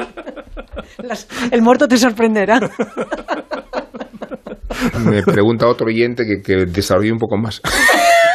Pero ¿qué, oyentes son estos, por favor? Tranquilidad, tranquilidad. Vamos a hacernos, vamos a hacernos el favor de, una pausa publicitaria. Y a la vuelta vamos a hablar de una serie que, que nos ha encantado. Que nos ha encantado. Nos gusta muchísimo. Eh, bueno, que, tenemos cosas que hacer. En Onda Cero, La Cultureta. Rubén Amón. Que vuelvas de tus vacaciones más blanco que una sepia, pase. Que vuelvas sin muchas ganas de volver, lógico. Pero que te vuelvas sin el cupón extra de Navidad de la 11, eso sí que no puede ser. Ya está a la venta el cupón extra de Navidad de la 11, con 75 premios de 400.000 euros y más de 910.000 cupones premiados. Estas vacaciones no te vuelvas sin tu cupón extra de Navidad de la 11. A todos los que jugáis a la 11, bien jugado. Juega responsablemente y solo si eres mayor de edad.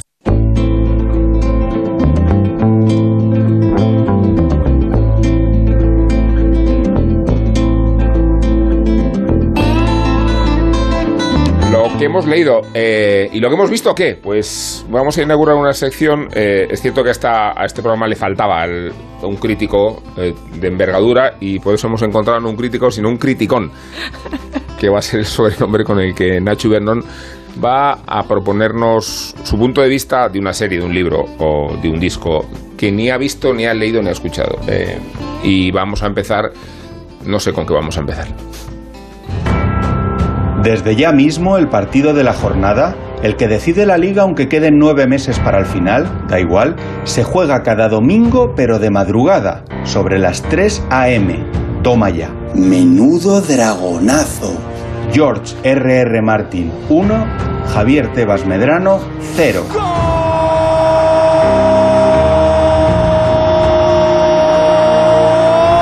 Gol de la Casa del Dragón, así, a traición, sin avisar, aunque ha estado avisando bastante muy bien HBO Max, la verdad sea dicha. El piloto es desde luego extraordinario.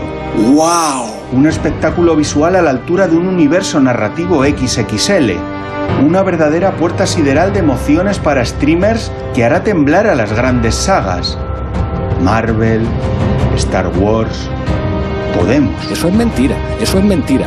Le llamamos precuela, le damos 200 años a rebobinar para atrás y lo llenamos todo de rubios platino. Ahí, a cascoporro. Esa podría ser la sinopsis corta. Precuela, secuela o triquiñuela. ¿Qué más da? A los que querían más Luke Skywalker les administraron Obi-Wan. A los que querían a Ayuso les endosaron a Núñez Feijó.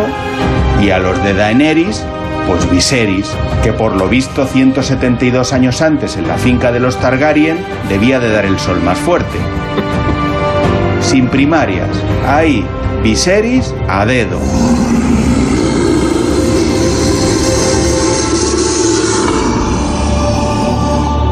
Chorrea mística todo el rato la serie, orvallando profecías, dragones, violencia, sexo, embarazos, sucesiones monásticas, tronos de hierro y ambiciones de lux. Pienso que a lo peor se han flipado y son demasiado complejos estos primeros episodios de la adaptación de Fuego y Sangre, o a lo mejor es que la sencillez está sobrevalorada, sin más. No sé, el caso es que la serie está protagonizada por Paddy Considine, que es Viserys, aunque parezca ibuprofeno Considine 600, y por Matt Smith, que es Daemon, o sea, casi casi como el gato cósmico amigo de Novita Novi en Doraemon. Es que además el reparto es absolutamente impronunciable. Enhorabuena a los directores de casting. Es que no hay Dios que lo sepa pronunciar bien. Voy terminando. Solo quería decir que me superfascina la Casa del Dragón, The House of the Dragon. Es brutal, impecable, icónica y emotiva a la vez. La verdad es que no la he visto. Solo he leído cosas en Twitter.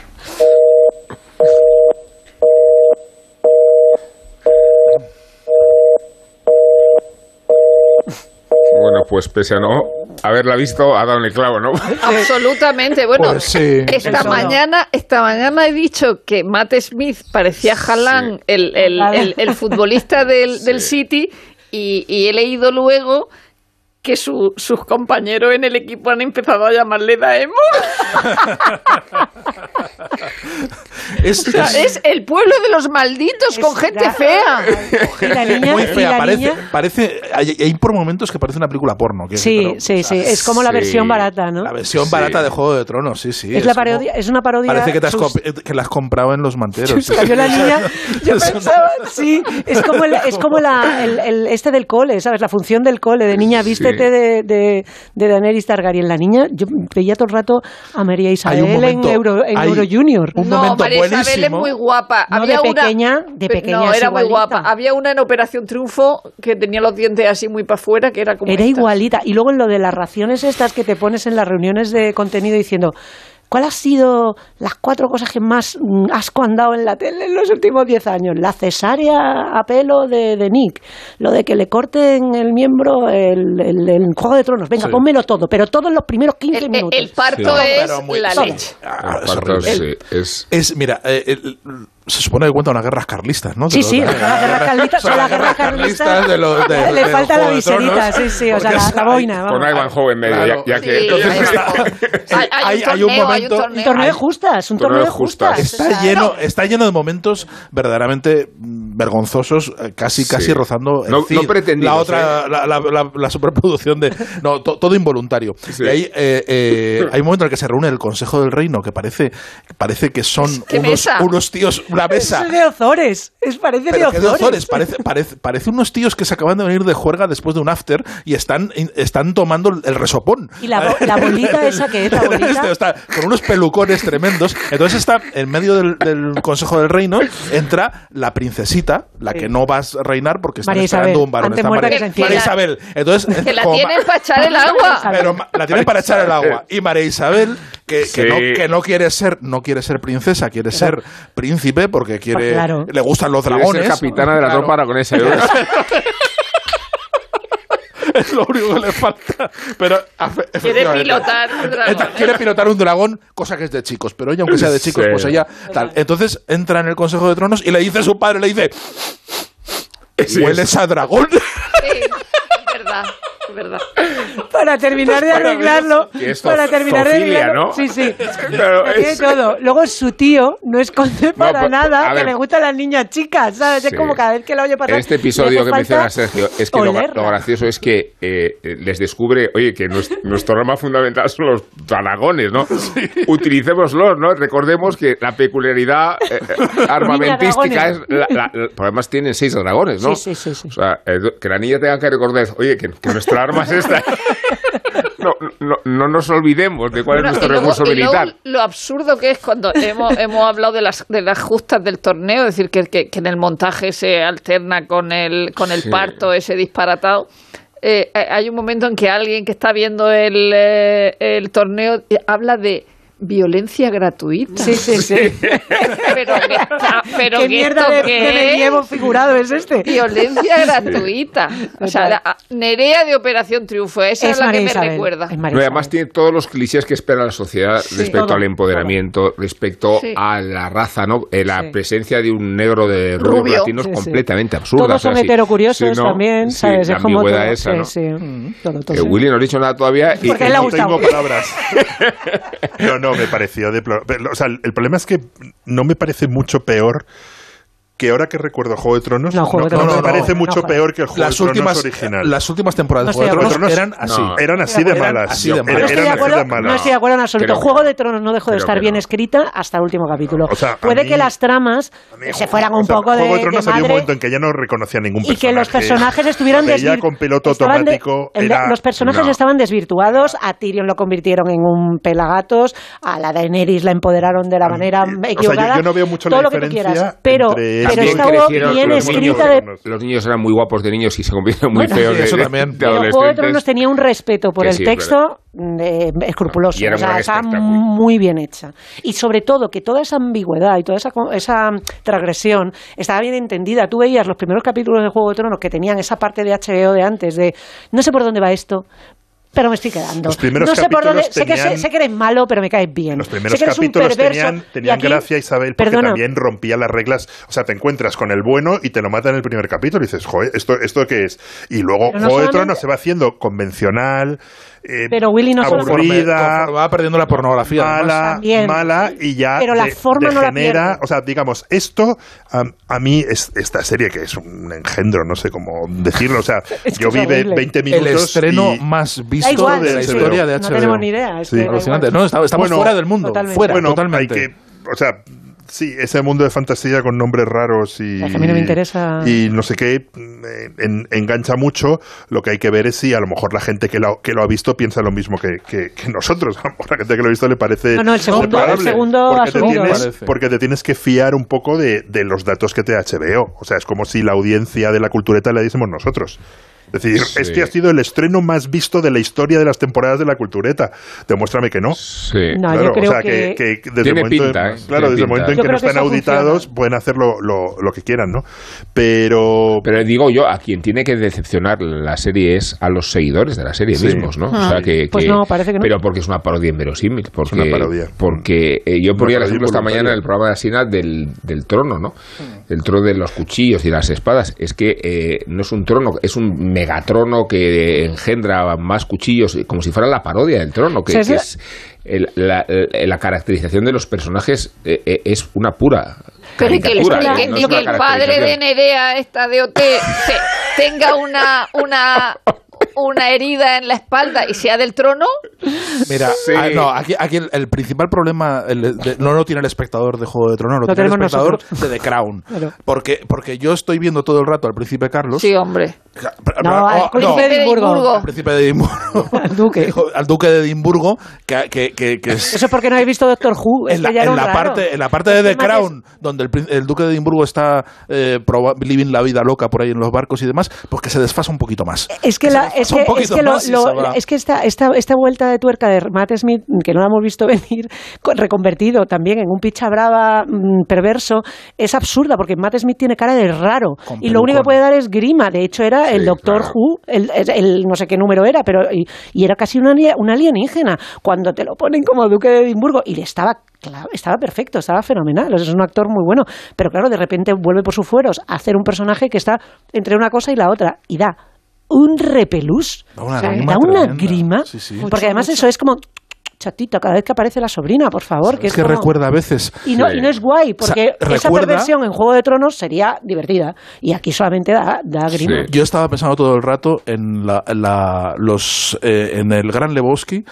en los en los, eh, lo- los que hacen la película porno de, de The Expert, de Hello, los alemanes, los alemanes Sí, que hacen la película que dicen Qué Hello, bueno. I'm the expert, ¿no? Pues esto es todo el rato pare- pare- parecen estos ni- alemanes. ni, ni el la. Puesta en escena, ¿no? No, no, está- es muy feo. impresiona, No, ¿no? muy fea todo. Muy feo. Incluso los efectos especiales parecen cutres. O sea, hay, A eso hay- me refiero. hay unos fuegos, hay unas, unos, unas panorámicas Sí. de la ciudad hecha por ordenador que parece como de un juego de hace 20 años, como un videojuego de estos de construir ciudades de hace 20 años. O sea, es, es- todo no, no se entiende en qué se han gastado el es dinero. que no, ni- no nos acordamos que, que- que. Juego de Tronos, que, que deslumbró con infografía nunca antes vista, era un, eran unos hachas en evitar eh, exponerse cuando no tenían nada que contar Claro, con eso. O sea, la batalla de Aguas Negras es una de las mejores planos. decisiones de, de- de- dirección de la historia del audiovisual, que es cómo planteas una gran batalla cuando no tienes pasta para plantearla y ni siquiera te, lo vas a intentar. Fundida, negro. Alguien le ha dado una, una- un golpe en la cabeza, vuelves y no ha pasado nada. Cuando ya tienes pasta para montarla bien, haces una, una cada dos años que te luce mogollón. Pero esto de intentar tener dragones cada 20 minutos para, para nada, Sí, porque bueno, hay lo único que te estás momento muy aburriendo. divertido. El dragón cuando Sol es el funeral de la madre de Nerea, ¿no? Sí, Isa- que ha- lo ha dado todo en el parto, eh, que lo ha dado todo en el parto y lo que no tenía. Entonces eh, se trata de prenderle fuego. Eh, entonces Sí, el sí. dragón, primero hace un mohín, Sí. el dragón como Era de pena. Y después dispara la, llama. la que me echaba- ella que me echaba de come todas las mañanas. Que me el dragón. un zureo, ¿no? Un zureo. Bueno, o sea, hablemos de cine de verdad, por favor. Pantalla. Pantalla. Pantalla.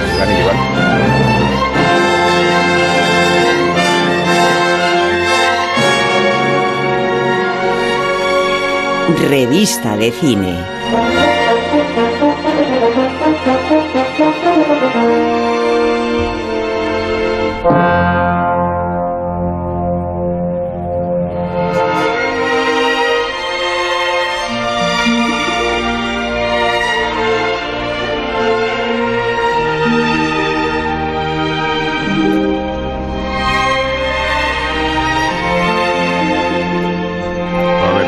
Otro oyente si es que hemos sacrificado a Miguel Venegas. En modo alguno. Miguel Venegas está de descanso merecido. Se reincorporará a la cultureta con su sección, que va a dar origen a un libro, por cierto, del que hablaremos. Sí, ¿eh? lo sé, lo sé. Sí, Lo sé. Con esto quiero decir que de este programa salen muchísimas iniciativas editoriales. No creo que pueda decir lo mismo el programa que nos precede. bueno, voy a dejar de hablar de él. No voy a darle más publicidad. Eh, Guillermo, que tú has visto con gran entusiasmo He visto Eh, contra- Los Anillos con del Poder, ¿no? con Que está gran entusiasmo y contra todo pronóstico Los Anillos del Poder porque me esperaba lo peor. Realmente no, digo, va, la veo 10 minutos y, y me la mando a la mierda y no. Me parece que es que, es, que está muy bien. Hombre, hay que darle ocho capítulos y que sea capaz de sostenerse en, en, en ocho capítulos porque es, eh, digamos, es, es la mayor superproducción. Yo creo que corrige Isabel de la historia de la tele. O sea, nunca se han gastado tanta pasta en una, en una serie. Eh, y sí, solo se han gastado un pastón de, yo que sé, creo que eran 250 millones de dólares en comprar los derechos de, de la obra de Tolkien. Y estos son unas paginillas que se llaman los anexos del Señor de los Anillos, donde reconstruye lo que ocurre básicamente cuando se forjan los anillos. Y está muy bien. La verdad, los, los dos primeros capítulos que son los que se pueden ver ya están muy bien. Eh, es- el rodaje es, o sea, la, la filmación es muy bonita, la factura es- es- está muy bien, los personajes tienen sentido dentro del, del, del mundo de, de Tolkien. Hay cosas un poco irritantes, yo creo. El O sea retrato, que de, no. los, el retrato de los Por tal y enanos, como lo ejemplo. Sí, la contando, verdad que a mí me está disuadiendo es que yo- más de- que, yo que no- atrayendo. jamás conseguí entrar en el mundo del Señor de los Anillos, ni por vía literaria, Ya. ni por vía cinematográfica. Es una cosa que es que lo que intento, lo Estás- intento, lo intento y no puedo. Gustar, Y tal y como me lo estás contando... Nunca, nunca has sido un chaval de 12 años con granos. Entonces, es- Bueno, será que no, que no, que no estaba yo en, en el rango perfecto para haber enganchado con eso en la ¿juegas al rol? No. Ah, ¿ves? Yo tampoco Sabía lo que era. rol y me encanta ser de anillos. yo creo que tienes, tienes que atravesar ciertas cosas. yo te digo que, yo era la persona perfecta para que le hubiera caído el Señor de los Anillos como un traje, porque además tochacos de eso era lo que yo estaba esperando que cayera en mi mano. Y yo, imposible. Yo, yo, he hecho la, la, confesión más horrible del mundo. Yo he fingido que me gustaba el Señor de los Anillos para encajar entre frikis con los que no quería encajar pero nadie. no te gustaba. ¿En serio? claro, he ido, o sea, la yo que quería no te gustaba. No, no me gustaba. No me gustaba, pero he fingido que me gustaba porque entre ah, los frikis del barrio Ah, era, una religión, pero claro, también lo he pero hecho. me lo he leído, me lo he tragado ah, entero, ah, eh, me los, lo tres, leído, no, no. los tres, me lo he pero tragado. yo he fingido que me gustaba. Pero bueno, aquí se ve un cisma, ¿no? ¿Eh? Pero, pero, aquí pero se ve esto un no es, cisma... no, es, no es la historia más triste desde Oliver Twist que habéis visto. O sea, alguien que intenta, que intenta encajar, te lees, te lees ese tochazo que no te gusta nada finges que te gusta para que te acepten los apestados del barrio, los que nadie quiere. Ese es el libro, el próximo libro de Sergio El Molino. Señor de los Anillos. Este es un momento extraordinario, ¿no? Pero no, no podemos pasar así a la ligera sobre este episodio autobiográfico. Así fue como buscaste cariño y Yo buscaba aprecio. cariño, claro. Sí. ¿Y te el, ca- el calor, no, en absoluto. Fuiste el ma- el mayor- la impostura. Eres ¿En serio? Farsante, Te, farsante. te pillaron. Pero Me si- pillaron. Pero si lo leíste. Pero no, pero no tenía la pasión no puedes engañar a un friki. No puedes engañar. No, tú no puedes Sabían, Es es una gran frase. No me había gustado. de No la frase del año de momento es no puedes engañar a un friki. ¿Os acordáis? ¿Y en qué, en qué te delataban? Perdona, Guillermo, que estamos ante un episodio muy importante. eh, A pobre Willy le ha gustado la serie. no, y, y- y la saga. Eh, La saga me gusta mucho. Pero iba O sea, a, a- a- No, sí. termina. no, este episodio, entonces, eh, ¿en qué momento fuiste sorprendido? ¿En qué circunstancias? En, en circunstancias que en medio de una, de una Desenmascarado. tertulia animada en, en el, en, en el Sobre banco Mordor. del parque sobre una tertulia cultural sobre, sobre si, si, Bueno, eh. si Hay un traidor entre nosotros. si, si- si la compañía había hecho bien dándole el anillo a Frodo, no sé qué, no sé cuántos, eh, pues pasaba la chica que me gustaba en ese momento de la, de la clase y yo desvié la mirada y dejé de atender a la tertulia. Y eso fue un sacrilegio, claro, o sea, fue decir, no, no, a este le interesan más otras cosas, no Sí. es un verdadero tolkieniano, no es, no es de los nuestros. De- y me expulsaron. De risas de Tolkien, ¿os acordáis de Ópera Prima de Fernando Trueba? Que, el, que el, el- Sí. el personaje antagonista de Oscar Laroide es una especie de hippie trasnochado que está componiendo la Sinfonía del Señor de los Anillos. cuando, entonces, cuando le va a dar de hostias, entra en, en un estudio de grabación, abre una puerta y suena maravillosamente, abre otra puerta, sale, suena maravillosamente, abre otra puerta, aquello suena a rayos. Y es Y es él, y es él Oye, interpretando un- su propia un Sinfonía del Señor de los Anillos. Un episodio maravilloso de la vida de Tolkien es cuando, cuando el Señor de los Anillos empieza a alucinar a todos los del rock progresivo Sí. y los de Led Zeppelin, toda esta gente de, en, en los años, en- a, a finales de los 60 y principios de los 70, y entonces empiezan a peregrinar a la casa de Tolkien, que es un señor ya muy mayor, y, y empieza a ver toda esa ristra de frikis Sí, sí. melenudos que, que van a reverenciarle como un dios, y él, claro, no, como señor victoriano no entiende No, no, qué, el- qué el- coño es esa gente. Bueno, lo, bueno, lo bueno de ser una chica en ese tipo de círculos de frikis de los que hablabas antes es que nadie te pedía, te pedía opinar. Tú decías que lo habías leído y todo el mundo Ah, lo que sí. quería era contarte a ti Claro, de que iba el Señor de los. Anillos. Entonces, yo fingía de... Tolkien era un señor de- A mí no me de- pidieron jamás porque había un montón de pesados contándome la historia una y otra vez. Sí. Es más, como si lo hubiera leído, te lo puedo asegurar. O sea, El Tolkien era un señor de, día- de derechas, claro. ultraconservador, eh, supercatólico, obligó a su mujer a convertirse al catolicismo. El otro día, que por- porque la, eh, los Anillos del Poder se ha puesto en cine en algunas premier, entonces en Barcelona hubo una. Entonces había una foto el otro día en La Vanguardia que era fascinante, que eran dos señoras absolutamente disfrazadas. Entonces decían fulanita y menganita del Smith de Lorien, la delegación barcelonesa de la sociedad Tolkien. Vaya. Y ve a dos señoras mayores disfrazadas que son de las de la delegación lo- barcelonesa de la no tiene sociedad edad, Tolkien. no tiene edad. No, lo que tiene el Señor de los Anillos, que no tiene eh, el Juego de Tronos, es que el Señor de los Anillos tiene la la consistencia de la historia del siglo XX. O sea, Tolkien es un señor Tolkien que, es que un está en la- que sobrevive a la batalla del Somme. Eso está en el Señor de los Anillos y que lo escribe durante el ascenso del, del- del nazismo y las ruinas de la, se- de la Segunda Guerra Mundial. Entonces todo eso A ver, forma, forma parte, los- de, to- forma parte de, de su libro y permea en una ficción Sí. muy contemporánea en muchas cosas, la, mm, la, la ecología, la, idea, por ejemplo, hay, hay una idea muy, muy poderosa no en el, Se-. Señor de los Anillos. No, Tolkien, pregunta, Tolkien una estaba en contra... igual, sin- o sea, pero sin, decir que pero sin desmerecer leer a George R.R. R. Martin, la serie Juego de Tronos también se nutre de dos autores que son los que lo que aportan Benioff y Weiss a, la- a Pero la no narración de, Tolkien. de- de- Para mí no vale, pero son dos expertos en literatura británica irlandesa que aportan parte de la tradición narrativa a la Pero, serie claro, y la Pero engrandecen y la refuerzan. e incluso si es Luis está muy separado de y muy ah, por muy- encima muy- de George por encima. Martin. no, pero yo estoy hablando Por de la serie. hay- hay- Hasta yo- hay- así es Luis. Hay, hay una idea poderosísima en el Tolkien, porque no solo en los años, sino me leí un par de libros sobre la ficción de Tolkien. Hay, hay, hay una que es muy poderosa, que es eh, la idea de destruir el arma máxima, ¿no? Tú tienes, o sea, todo gira en torno a la destrucción del arma más poderosa, que es que y, cómo el arma más poderosa eh, va te va convirtiendo en, en, una persona malvada, lo quieras o no. Tolkien estuvo en contra de los bombardeos masivos contra Alemania, por ejemplo, y esa idea permea en el libro, o sea, Dresde, el, el- el bombardeo de Dresde está en El Señor de los Anillos, ¿no?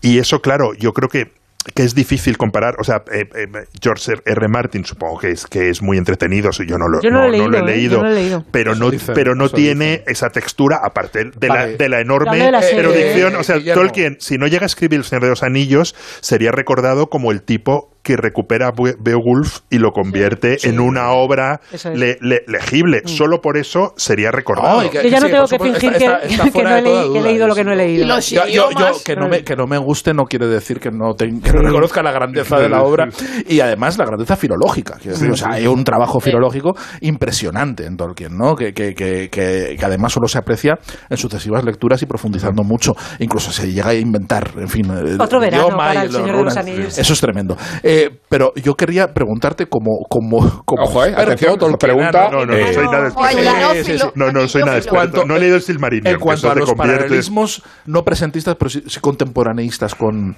de Tolkien. eh, los nazis mm, sería Mordor, el nazismo, no, la- las equiparaciones, Sí. pero yo veo mucho más nazis a los elfos.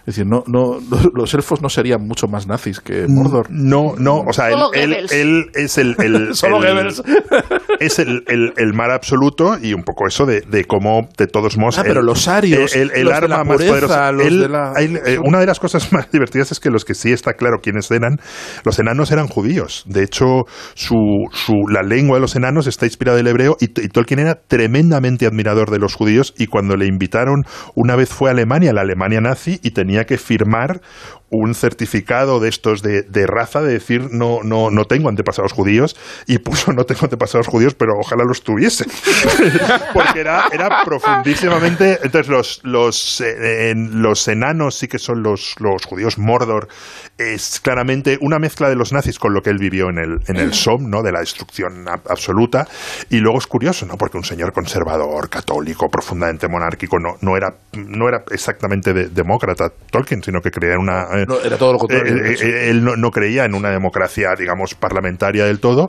Sin embargo, se convierte en los hippies por el ecologismo. O sea, de repente, él- él- ese descubrimiento de la naturaleza, y ahora cuando vemos ese mundo destruido que está inspirado en su infancia en, en Birmingham y como No, no, termina. eh, eh, esto como de repente es profundamente contemporáneo, ¿no? La destrucción del, del- del- del mundo natural.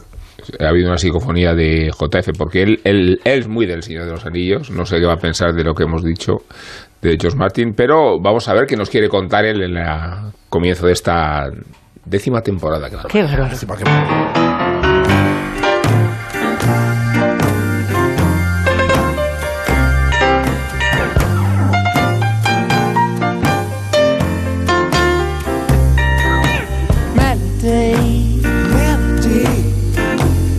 No sé si recordáis el documental sobre los Beatles de hace casi un año, Get Back, ese tan breve que duraba solo 8 o 9 horas. Os recuerdo que en la parte final aparecía un sonriente teclista de raza negra.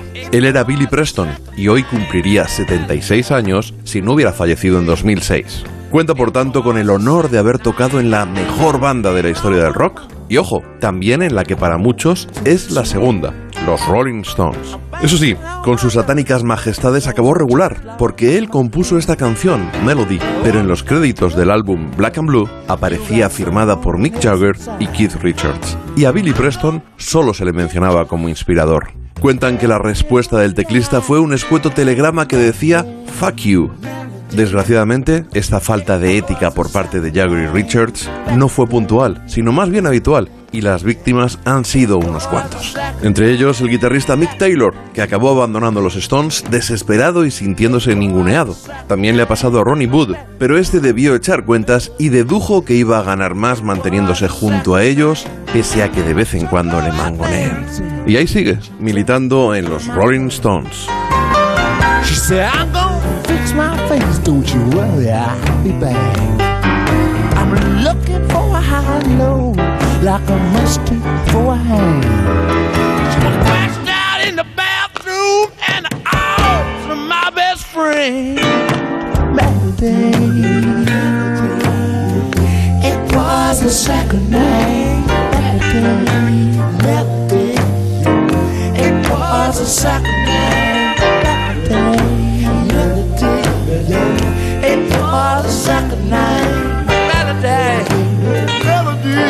Bueno, Rosa del Monte, Isabel Vázquez, Sergio Molino, Guillermo Altares, eh, muchísimas gracias por vuestra presencia. Gracias por la oportunidad. Eh, eh, Qué emoción. Y mandamos un fuerte saludo a Rafa La Torre y a sus tertulianos culturales, Pues porque en realidad todos hacemos cultura. Lo que pasa No, es que unos no, mejor que otros. Adiós.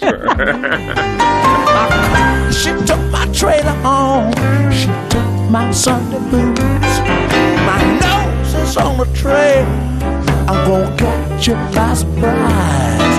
I'm gonna have to pressure to roast that child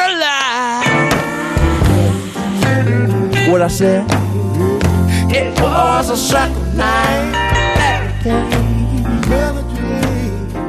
It was a second